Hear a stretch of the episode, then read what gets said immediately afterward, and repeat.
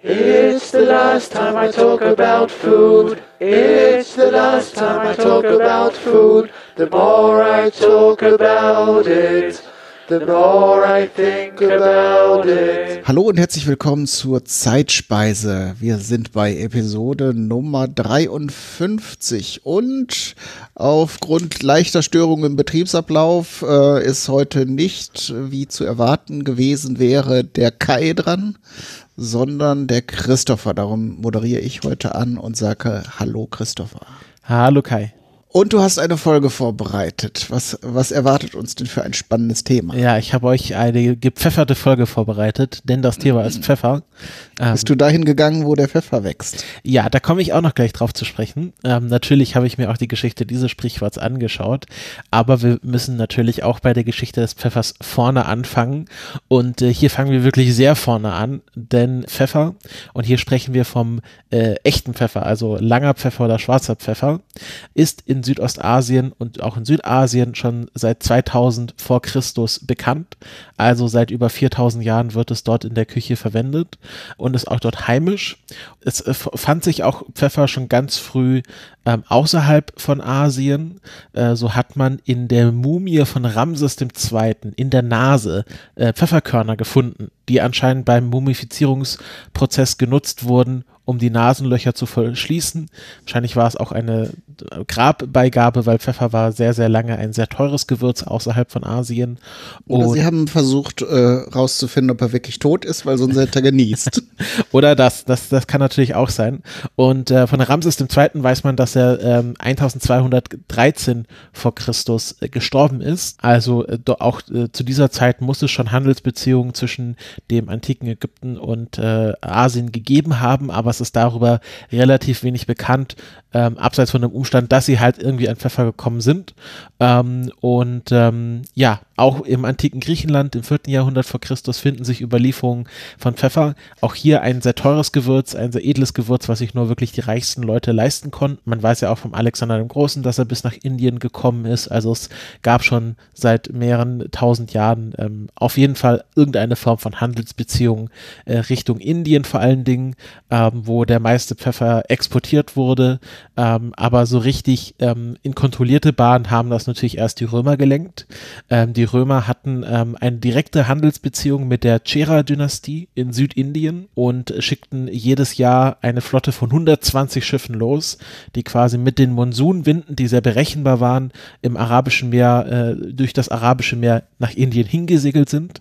Dort Pfeffer im Wert von so ungefähr 50 bis 100 Millionen Sesterzen gekauft haben. Ich komme gleich noch dazu, wie viel Geld das ist.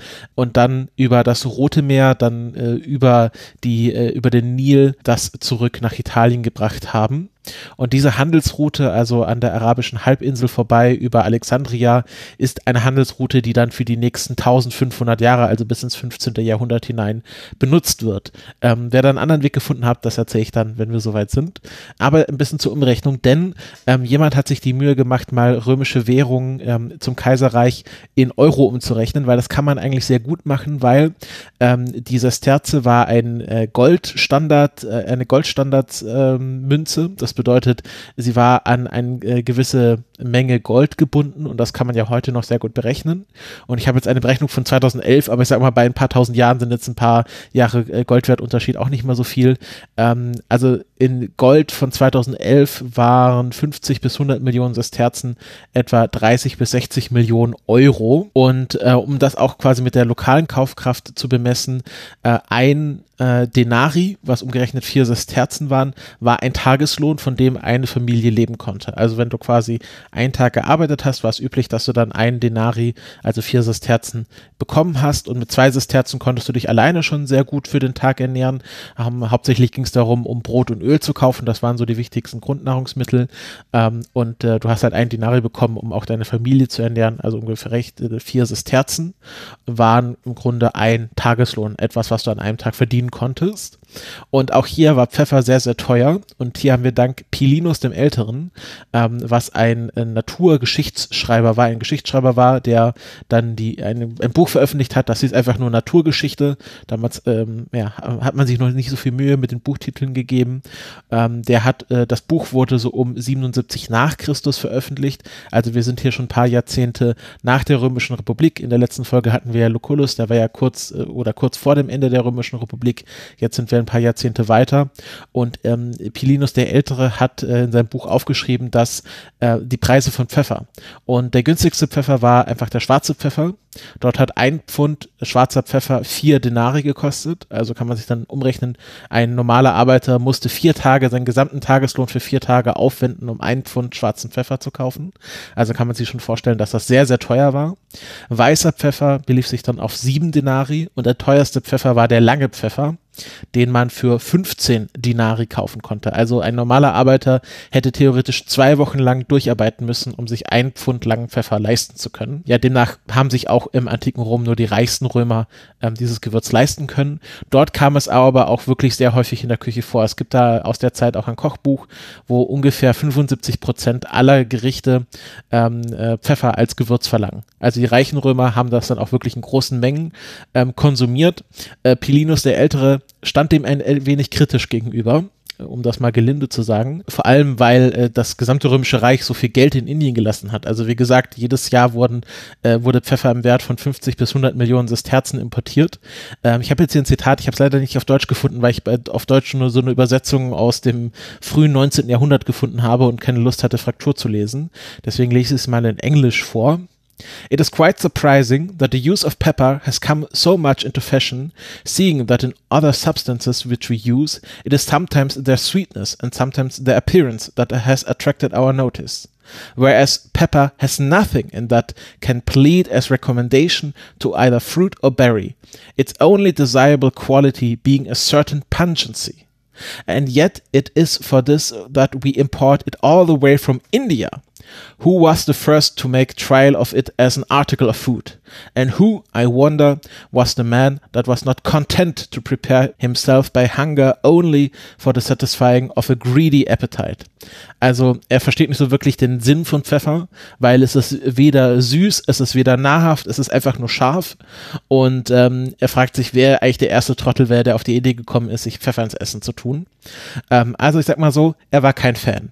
Ähm, aber das hat die restlichen Römer nicht davon abgehalten, ähm, äh, wirklich an alles und äh, jeden letzten Quark noch Pfeffer zu tun.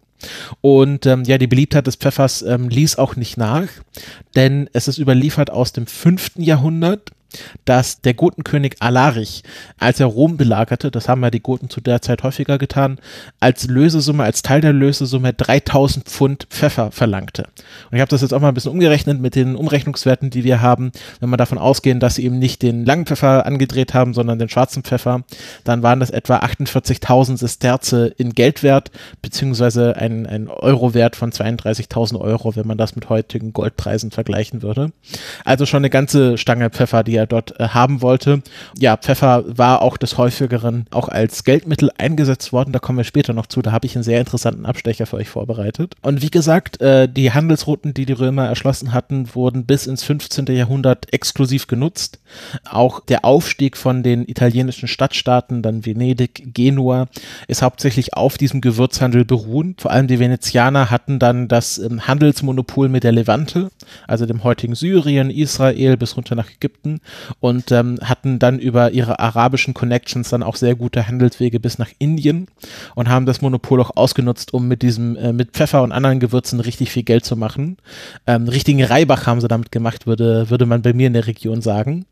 Und ähm, ja, es zeigt auch, dass bis ins Mittelalter hinein äh, Pfeffer immer noch eine sehr wichtige Handelsware war. Es gibt so komische Überlieferungen, die behaupten, dass Pfeffer auch dazu genutzt wurde, um schlechtes Fleisch, also den Geschmack von schlechtem Fleisch zu übertünchen, beziehungsweise dass Pfeffer auch zur Konservierung von Lebensmitteln eingesetzt wurden. Da finden sich keine Quellen, also keine wissenschaftlichen Quellen dazu, dass das gemacht wurde. Ist auch ein bisschen unlogisch, weil ähm, Pfeffer war äh, sehr, sehr teuer, wie ich gesagt hatte. Und wenn man sich Pfeffer leisten konnte, dann konnte man sich auch frisches Fleisch leisten. Also machte es keinen Sinn, Pfeffer zu nutzen, um schlechtes Fleisch zu ähm, äh, schmackhaft zu machen. Ähm, das wäre wahrscheinlich so, als würde man heute, keine Ahnung, die, die 50 Euro Weinflasche nutzen, um irgendwie äh, äh, zum Feschbarwein äh, dazu zu trinken. Naja, ich, ich äh, bin da nicht ganz deiner Meinung. Also die Lagermöglichkeiten für Fleisch waren halt einfach nicht gut. Und obwohl natürlich äh, die richtig reichen Leute sich das wahrscheinlich so haben liefern und her, herrichten lassen, dass es frisch war, äh, denke ich schon, dass die jetzt äh, nicht, wenn, wenn, wenn sie äh, Wild oder anderes Fleisch äh, zwei, drei Tage gelagert haben, äh, dass sie es dann weggeschmissen haben, wenn es vielleicht so ein bisschen anfing, äh, äh scharf zu werden. Ähm, so dass man mit dem Pfeffer vielleicht so eine ganz, also ich schätze auch nicht, dass man da jetzt von total verdorbenem Fleisch spricht, sondern das äh, bekommt dann ja so eine säuerliche Note, Note und die kann man vielleicht dann mit dem Pfeffer überdecken.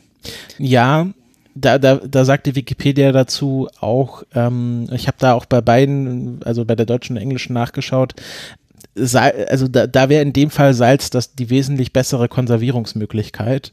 Ähm, und das Witzige ist, in der englischen steht drin, also dass sich hier keine Quellen dafür finden, da, dadurch, dass es fragwürdig, dass, äh, ob das gemacht wurde im Mittelalter. Ähm, die deutsche Wikipedia behauptet es einfach, aber hat keine Quellen dazu.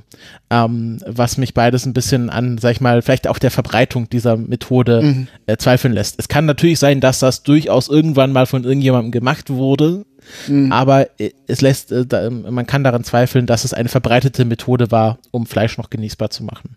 Also ich weiß, dass es im asiatischen Raum, dass da Ingwer genutzt wird, äh, gerade auch für Meeresfrüchte, wenn die jetzt nicht so ganz taufrisch mhm. mehr sind ähm, und, oder auch für Schweinefleisch. Äh, das, das, es gibt schon also dieses, dieses Verfahren oder diese Herangehensweise äh, so leicht, leicht äh, über, über den Verfall hinaus geratenes Fleisch äh, mit Gewürzen äh, wieder, wieder genießbar zu machen. Das ist also auf jeden Fall so, das gibt es. Aber natürlich, ob das damals gemacht wurde und ob das jetzt bei dem Preis für Pfeffer äh, eine gängige Praxis war, das kann man ja durchaus hinterfragen. Ja, und ich bezweifle auch gar nicht, dass das in Asien gemacht wurde, weil die sind ja viel einfacher und natürlich dadurch viel günstiger an Pfeffer gekommen ähm, und äh, an Ingwer und andere Sachen. Also, dass, dass die, sie das vielleicht für die sinnvoll war und, und ökonomisch richtig. Ähm, ja, es kommt immer darauf an, äh, äh, wie man gerade drauf war. Vielleicht hatte man noch ein bisschen Pfeffer rumliegen als reicher Händler und ähm, ja, wollte das Fleisch nicht wegwerfen. Auch nördlich der Alpen äh, ist bis ins 13. Ähm, Jahrhundert hinein äh, die Verwendung von Pfeffer belegt. Ähm, da gibt es das sogenannte Bremer Pfefferkorn was äh, die äh, älteste Überlieferung durch ein Pfefferkorn, ein tatsächliches Pfefferkorn, ähm, ist, dass äh, Pfeffer nördlich der Alpen verwendet wurde. Ähm, das wurde 1989 bei einer Notausgrabung gefunden, weil in Bremen ein Hotel neu gebaut werden sollte und dann haben sie alte Überreste gefunden und dann haben sie ein paar Archäologen reingeschickt, die schnell noch alles gerettet haben, bevor dann das Hotel hinkam. Dort wurde dann in einem Tonkrug ein Pfefferkorn gefunden, was dann natürlich eine archäologische Sensation war, weil es das älteste Pfefferkorn war, was nördlich der Alpen je gefunden wurde. Es gibt auch schriftliche Quellen, die es sogar bis ins 11. Jahrhundert hinein belegen. Das Bremer Pfefferkorn ist heute in Bremen auch ausgestellt. Es hat eine bisschen eine tragische Geschichte hinter sich, weil es wurde 2009 das erste Mal an die Stadt Magdeburg verliehen, äh, weil sie da eine Ausstellung zu den Goten gemacht haben. Und auf dem Rücktransport ist das Pfefferkorn zerbrochen, weil es irgendwie so ein Wattepfropfen hatte sich gelöst und das ist dann in der Ver Transportverpackung hin und her geschlackert und dann einfach in vier Teile zerbrochen. Und ich sag mal so, ein Pfefferkorn zu kleben ist nicht ganz so einfach und dann archäologisch auch noch richtig zu kleben ist schier unmöglich. Deswegen ähm, äh, wurde es bis heute nicht restauriert. Aber die vierstellige Summe, die dann von der Transportversicherung ausgezahlt wurde, wurde dann investiert, um das Museum, in dem das Pfefferkorn ausgestellt wurde, ähm, zu erweitern und umzubauen. Und heute ist es unter einer richtig dicken Vitrine mit so einer großen Lupe davor. Also ich glaube, heute bewegen sie das nicht mehr. Ähm, aber fand ich, fand ich ein bisschen tragisch. Das erste Mal, dass sie dieses Pfefferkorn verleihen und es geht sofort kaputt. Ähm, ich glaube, da war waren alle Beteiligten äh, ein wenig enttäuscht. Und klar, das dürfte vielen bekannt sein. Die Hanse, äh, in der Hanse war der Pfefferhandel ein wichtiger Bestandteil.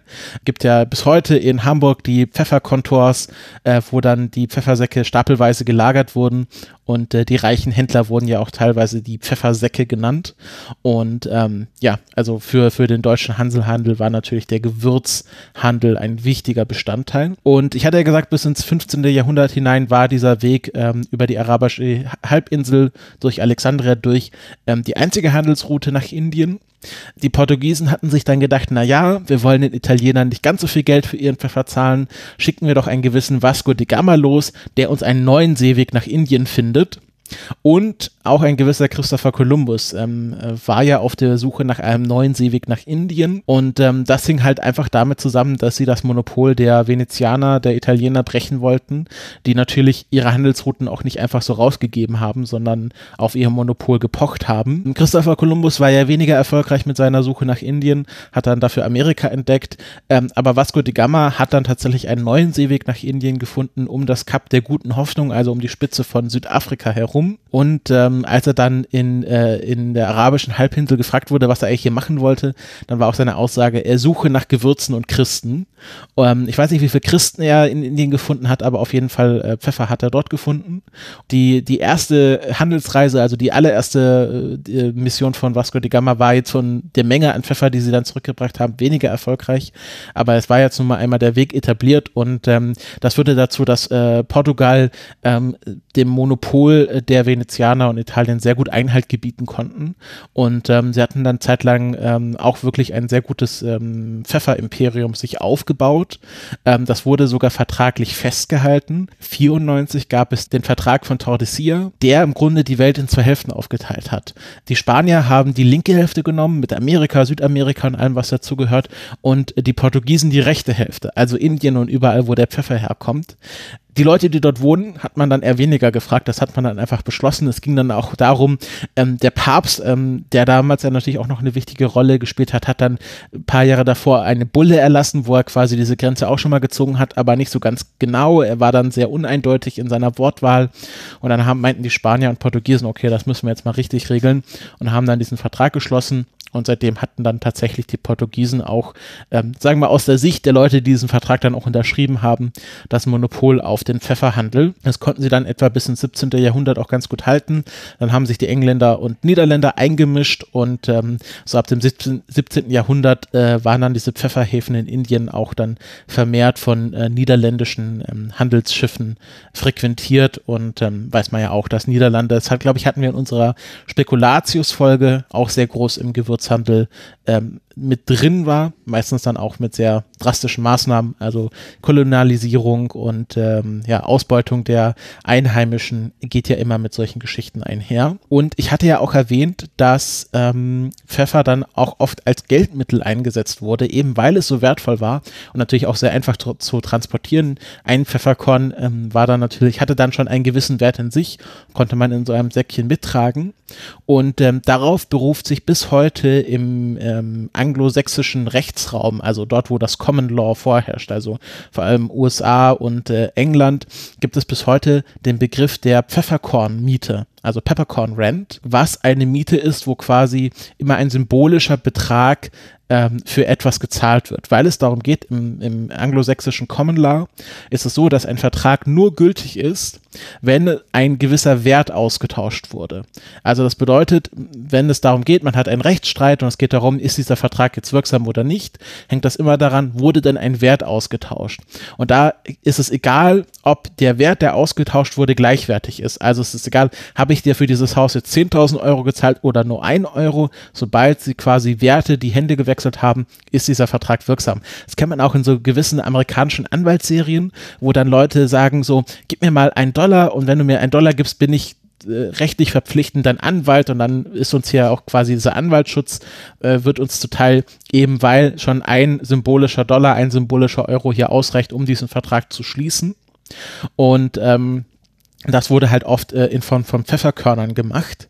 Und es gibt tatsächlich noch ein paar Orte auf der Welt, wo ähm, eine symbolische Miete in Pfefferkörnern bezahlt wird.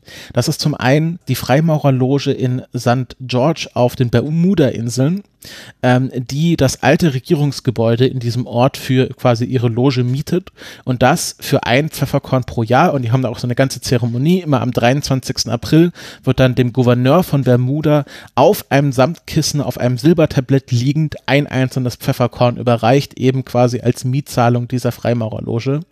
Ähm, das gleiche gilt zum Beispiel auch für den Cricket Club in Seven Oak in den Vereinigten Königreich, die ebenfalls ähm, ein symbolisches Pfefferkorn jedes Jahr Zahlen. Und auch der Campus der University of Bath ähm, ist ja auch ein Ort in UK, ähm, die zahlen auch jedes Jahr ein symbolisches Pfefferkorn, quasi, dass sie ähm, den Campus von der Stadt Bath mieten. Und die haben auch dann so einen ganz lustigen Mietvertrag, der für 999 Jahre gilt. Ähm, also das sind so Vorfälle äh, oder Vorkommnisse, wo so die, die Peppercorn Grant tatsächlich noch mit Pfefferkörnern bezahlt wird. Ähm, es gibt noch ein paar äh, lustige andere Beispiele, die habe ich jetzt mal eingefügt, weil es meistens auch um etwas geht, was mit Essen zu tun hat. Ähm, so werden die meisten Gebäude im Covent Garden in London für einen roten Apfel und einen Blumenstrauß im Jahr vermietet. Und äh, die Küstenwache in St. Albans Head ähm, zahlt für die Miete ihres Küstenwachengebäudes äh, eine symbolische Krabbe, wenn sie verlangt wird. Also sie müssen sie nicht zahlen, wenn quasi ähm, der Vermieter nicht diese Krabbe verlangt. Und ähm, die Insel Scilly ähm, die zum Herzogtum Cornwall gehört, wird an den Scilly Wildlife Trust vermietet und zwar für ähm, den Wert von einem Löwenzahn pro Jahr. Ähm, also fand ich ganz lustige Vorkommnisse dieser Peppercorn Rent. Und das kennt man ja, glaube ich, auch im, im Deutschen, dieser symbolische Euro, wenn, keine Ahnung, irgendwie du vermietest einem Freund eine Wohnung, die du hast. Ähm, ich weiß nicht, wie oft das vorkommt noch, aber ähm, und dann sagen, ja, Miete will ich nicht von dir, ähm, aber damit das quasi alles rechtlich ist, zahlst du mir halt einen symbolischen Euro. Oder dass Firmen, die kurz vor der Pleite stehen, für einen symbolischen Euro verkauft werden. Ähm, also das sind alles ähm, Beispiele einer sogenannten Peppercorn Rent. Aber diesen Begriff gibt es halt nur im anglosächsischen Rechtsraum. Das äh, war es zur Geschichte des Pfeffers. Natürlich geht es bis heute weiter. Heute benutzen wir auch noch Pfeffer. Ähm, Mitte des 17. Jahrhunderts, also auch da äh, als der Moment, wo die Niederländer und Engländer in den Gewürzhandel so richtig einsteigen, das Monopol der Portugiesen brechen, äh, wird auch Pfeffer immer günstiger. Lustigerweise der ähm, der Wert quasi, der importiert wird, sinkt nicht. Also es werden immer quasi gleichen Geldsummen in Indien gelassen, aber es wird dafür mehr Pfeffer nach Europa importiert. Und ähm, ja, heute ist es ähm, natürlich eine nicht mehr so teure Handelsware, beziehungsweise es gibt weiterhin sehr teuren Pfeffer, aber äh, Pfeffer an sich ähm, kann man heute ganz gut im Supermarkt kaufen. Ähm, ähm, es ist noch ganz lustig, ähm, der lange Pfeffer oder ganz spannend, der lange Pfeffer war lange Zeit dann aus dem Handel verschwunden, nämlich mit dem Moment, wo man Chili entdeckt hat in Südamerika. Weil Chili und langer Pfeffer sind von der Form gleich, also kann man gleich gut lagern, aber Chili ist äh, wesentlich einfacher anzubauen. Und deswegen ähm, hat man dann viele Leute, die äh, früher langen Pfeffer verwendet haben oder eingekauft haben, angefangen, äh, Chili einzukaufen. Und deswegen ähm, ist heute langer Pfeffer eher, eher ein unbekanntes Gewürz oder so ein Geheimtipp, der nicht mal so üblich ist im Vergleich zum schwarzen Pfeffer. Ähm, es gibt auch viel, was Pfeffer heißt, was gar nicht Pfeffer ist. Zum Beispiel rote Beeren sind kein Pfeffer, ähm, haben aber natürlich eine ähnliche Würzwirkung. Und was ich auch spannend fand, was ich auch gar nicht wusste, Szechuan-Pfeffer ist auch kein Pfeffer sondern ähm, ist ein Gewächs, was eher mit Zitrusfrüchten verwandt ist ähm, äh, und hat natürlich eine ähnliche Pfefferwirkung, aber dann äh, eine ganz andere Note. Also es ist äh, tatsächlich so dieser Zitrusgeschmack, diese Säure kommt dann auch noch immer ein bisschen durch und natürlich auch dieses Taubheitsgefühl, was ähm, Szechuan-Pfeffer verursacht, ähm, ist, ist natürlich auch ein Hinweis darauf, dass es kein echter Pfeffer ist. Ähm, und ganz zum Abschluss hatte ich ja versprochen, ich gehe noch auf den Spruch ein, ähm, geh doch dorthin, wo der Pfeffer wächst. Das kann natürlich einerseits bedeuten, dass man Leute dorthin schicken möchte, wo sie auf jeden Fall nie wieder herkommen, weil es sehr weit weg ist. Also sagt, geh doch bis nach Indien, geh doch dorthin, wo der Pfeffer wächst, ähm, also dass die Leute ganz weit weggehen sollen. Aber es gibt auch noch eine andere Theorie, nämlich dass ähm, es, äh, dass sie nach Französisch-Guayana gehen sollen. Denn Französisch-Guayana ist ja bis heute Teil von Frankreich, war zu Beginn eine Strafkolonie und ähm, liegt in Südamerika. Und dort wurde ähm, teilweise Pfeffer angebaut, aber ähm, auch natürlich, weil es in Südamerika liegt, Chili. Und in Französisch-Guyana liegt bis heute die Stadt Cayenne, wo halt der Cayenne-Pfeffer herkommt, was ja auch kein richtiger Pfeffer ist, sondern gemahlenes Chili-Pulver, ähm, aber heißt in gewisser Weise auch Pfeffer. Und es gibt eine Theorie, dass man sagt, geh doch nach Französisch-Guyana, also ich wünsche, dass du in die Strafkolonie gehst, also noch viel schlimmer als nach Indien zu gehen und ähm, das sind so die beiden, beiden Theorien, wo dieses Sprichwort herkommt. In, äh, in der einen Theorie geht man nach Osten, in der anderen Theorie geht man nach Westen. Auf jeden Fall soll man sehr, sehr weit weggehen. Und ähm, ich sage, ich, ich denke mir, die Aussage dieses Sprichworts sollte doch klar sein, egal wo man hingeht. Das war's zur Geschichte. Kai, ähm, was sind denn so deine Erfahrungen mit Pfeffer? Schön, dass du das Thema gewählt hast. Ich habe jetzt ähm, zum Zeitpunkt, äh, zu dem wir diese Sendung ausstrahlen, äh, ist ähm, gerade am Donnerstag davor eine Folge rausgekommen, wo ich ein Gericht aus der Cajun oder Cajun, glaube ich, sagt man, Küche, also dem äh, Süden der USA koche und da wird zum Beispiel sehr viel schwarzer Pfeffer äh, verwendet in den Rezepten, also überdurchschnittlich viel und ja, ansonsten, also das fiel mir jetzt gerade spontan ein, als du mir gesagt hast, dass das äh, Thema Tef äh, Pfeffer sein wird. Ansonsten ist der schwarze Pfeffer ja, äh, die Pfeffermühle ist ja ein Standardbestandteil der, der meisten Küchen. Ich würde fast sagen, es ist schon, ja, es, es, ähm, es gibt kaum eine Küche, wo nicht zumindest dann so ein Gläschen mit fertig gemahlenem Pfeffer drin ist. Ähm, aber eine Pfeffermühle ist natürlich auch oft da und ist natürlich auch noch schöner. Äh, äh ich habe gerade so überlegt, als du meintest, der, der lange Pfeffer hat sich dann nicht so durchgesetzt. Vielleicht auch, weil der nicht so gut in der Pfeffermühle vermahlbar ist. Ne? Der ist ein bisschen unhandlich. Ich habe ja. auch mal welchen hier, weil ich auch immer mich für äh, interessante Gewürze interessiere. Vom Geschmack, soweit ich den jetzt ausmachen konnte, unterscheidet er sich auch nicht so sehr vom, von diesen runden Pfefferkörnern. Aber ja, vielleicht ist auch in der Verarbeitung ist er dann einfach unpraktisch und hat sich deshalb vielleicht auch nicht, nicht so richtig etabliert. Ja, wie gesagt, er ist auch sehr schwer anzubauen oder schwerer anzubauen als schwarzer Pfeffer. Deswegen war mhm, er auch schon. Chili. Genau, deswegen war er auch schon im, im antiken Rom wesentlich teurer als schwarzer oder weißer Pfeffer. Mhm. Dann fällt mir noch ein, hattest du jetzt nicht erwähnt, der grüne Pfeffer ist ja für manche Speisen sehr interessant, mhm. was ja unreifer schwarzer Pfeffer ist, der dann meistens noch in eine Salzlake eingelegt wird und dann eben nochmal eine ganz andere äh, Vielfalt an Arom Aromen hat und für manche Soßen und, und andere Speisen äh, dann nochmal ja ganz besondere Nuancen und Aromen einbringen kann. Mhm. Und der weiße Pfeffer, ich habe jetzt versucht, äh, parallel so ein bisschen rauszufinden. Ich glaube, der ist auch, also das ist auch ein Pfeffer, finde ich jetzt aber so gerade nicht heraus. Also ich glaube, es ist auch eine uh, unreife Form von. Ja, also hier in der Wikipedia steht auf jeden Fall, dass ähm, es einfach auf den Erntezeitpunkt ankommt, ähm, wann, äh, ob es jetzt grüner, weißer oder schwarzer Pfeffer ist. Und äh, hier wird gesagt, dass das, also der, der Stadium ist wahrscheinlich, dass der grüne Pfeffer noch äh, wesentlich äh, unreifer ist ähm, und der weiße Pfeffer dann schon ein bisschen mehr in die Richtung geht und der schwarze Pfeffer dann wirklich ausgereift ist. Vielleicht hat das auch was mit, mit Trocknungsgraden zu tun. Ähm, hatte oder ich jetzt leider auch nicht oder Fermentation. Ähm, hatte ich jetzt leider auch nicht recherchiert. Hätte ich natürlich tun sollen, mhm. ähm, aber vielleicht äh, weiß ja eine der Hörerinnen oder Hörer hier mehr und kannst uns die Kommentare schreiben.